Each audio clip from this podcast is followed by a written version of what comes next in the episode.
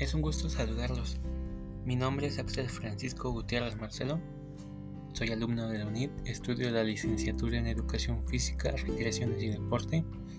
Una de las materias que llevo en mi futura profesión es Estrategias de Animación Sociocultural. El día de hoy hablaré sobre algunas implementaciones que facilitan el proceso de animación sociocultural. Vamos allá.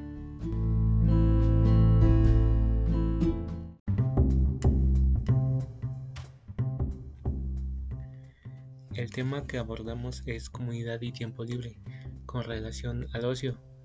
Sabemos que el tiempo libre es algo que generalmente no consideramos como existente ante las actividades que a diario nos atrapan. Por ello, precisamente, es importante educar en relación con el uso de tiempo libre, desde tener conciencia de su existencia hasta las formas útiles de su aplicación.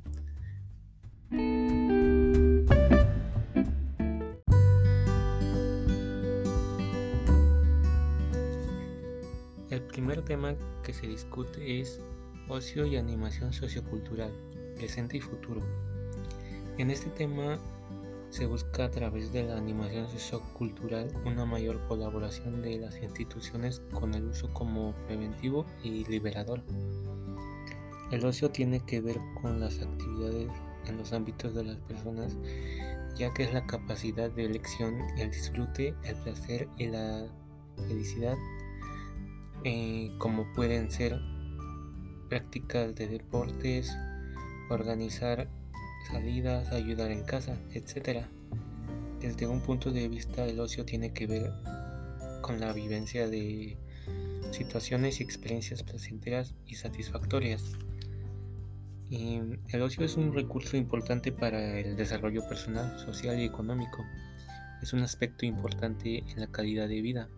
También es una industria cultural que crea empleos, bienes y servicios, ya que es un hecho en el que uno tiene la oportunidad de ser libre.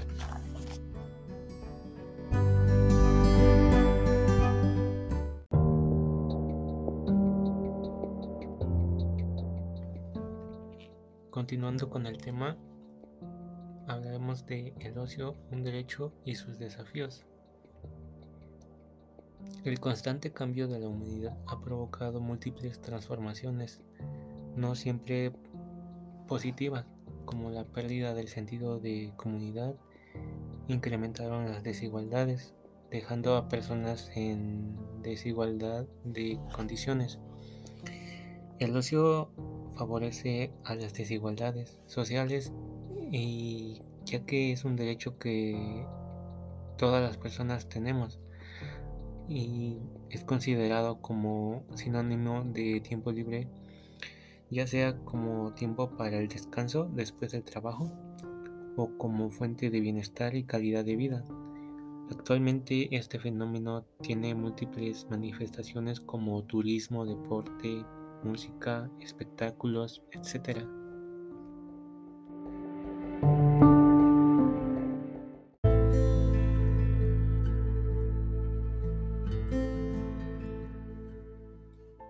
Y por último, una reflexión sobre deporte y sociedad, una aproximación desde el fenómeno del ocio. Al realizar nosotros experiencias de ocio valiosas en diferentes espacios, nos generan diferentes aspectos que lo conforman, como son habilidades, conocimientos, responsabilidad, disfrute, etc. Depende de los diferentes tipos de espacios.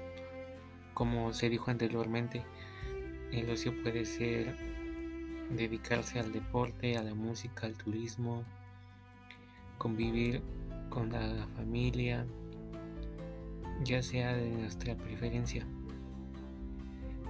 Eh, diferentes estudios afirman que es de gran importancia personal de trascendencia y despertar de conciencia que las personas perciban con la práctica de diferentes actividades de ocio en el espacio natural que uno se sienta satisfecho.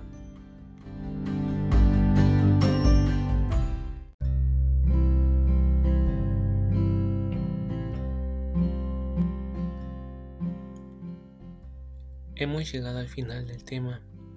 Como conclusión, podemos decir que hay diferentes elementos en los que podemos desarrollar propuestas teóricas para generar sesiones considerando las competencias que deberá poseer el animador sociocultural.